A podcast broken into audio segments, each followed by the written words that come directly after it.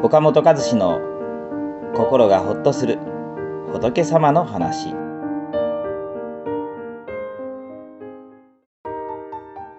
不幸や悪い結果はどうして起きるの？釈迦様が教えられた十悪。運命を生み出す力となるのが私たちの行いです。幸せの種まきとは良い行いのことですがでは逆にどんな行いが不幸という悪い結果を生み出すのかという質問が読者の方からありました。ここでは十悪と言われる仏教の教えを紹介したいと思います。お釈迦様は私たちが犯す悪い行いについて、心と口と体の三方面から詳しく教えられています。まず心で作る悪として、貪欲、真に愚痴の三つを教えられています。貪欲とは、底の知れない欲の心のことです。お金が欲しい、物が欲しい、褒められたい、認められたいという私たちの欲の心には再現がありません。自分の欲を満たすために他人を騙したり傷つけたり、遺産相続をめぐって親戚同士が争ったりすることは決して珍しいことではありません。世界中の戦争、紛争などを見ても、この欲の心が動機となっていることが多いのは、この欲の心が動機になっていることが多いのではないでしょうか。その欲が妨げられると出てくるのが怒りの心です。仏教では怒りの心を真意と言います。相手のせいで儲け損なった。こいつのせいで恥かかせられたと、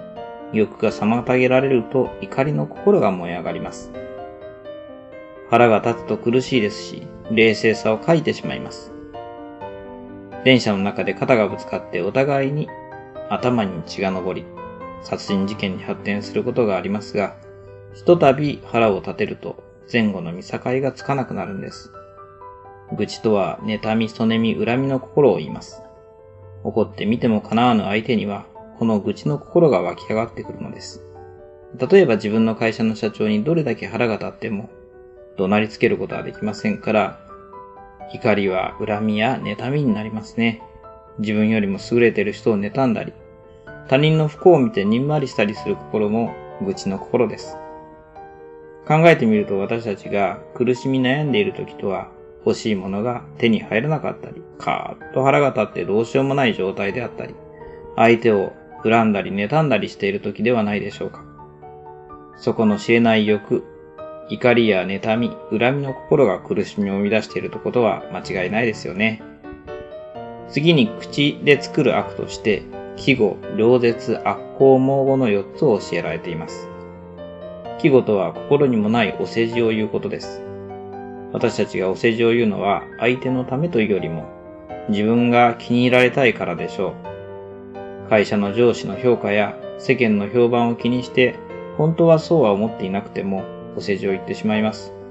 自分が儲けたいからと心にもないことを言って相手を自分の都合のいいように動かそうとしてしまいます。良絶とは二枚舌とも言われ、仲の良い人の間を裂いて仲違いさせるようなことを言うことです。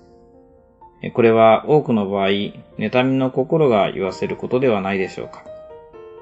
仲の良さに焼きもち焼いて、ついつい間に亀裂が入ることを言ってしまうことがありますが、よくよく気をつけなければなりません。悪行とは非難や中傷であり悪口のことです。気に入らない相手のことは、ことさらに悪いところを見つけ出して非難します。相手の態度に腹が立つと、些細なことでもとても大きな欠点に見えてしまい、批判してしまいます。盲語とは嘘をつくことです。嘘をつく動機もまちまちですが、多くの場合自分の失敗をごまかすためについてしまうのではないでしょうか。そのまま正直に言って謝れば済むことを、体裁を取り作ってごまかしてしまいます。嘘をつくと、さらにその嘘がバレないようにするためにもっと大きな嘘をついてしまうこともあります。他人の言葉に傷ついた経験は誰にでもあるのではないでしょうか。逆に、自分が不用意に言った言葉が気がつかないうちに相手を傷つけているということもあります。よくよく気をつけなければなりませんね。さらに、体で作る悪として、摂生、中等、邪因を挙げられています。殺生とは生き物を殺すこと。中東は他人のものを盗むこと。邪因は横島な男女関係のことです。このように仏教では、不幸や悪い結果を生み出す行いを10にまとめて教えられています。私たちの、私たちの口や体を動かしているのは心です。心で思わないことは言ったりやったりしませんから、自分の心の姿をよく見つめていきなさいと、お釈迦様は教えられています。いずれも相手を傷つけ、自分をも苦しめる行いですから、よくよく気をつけなければなりませんね。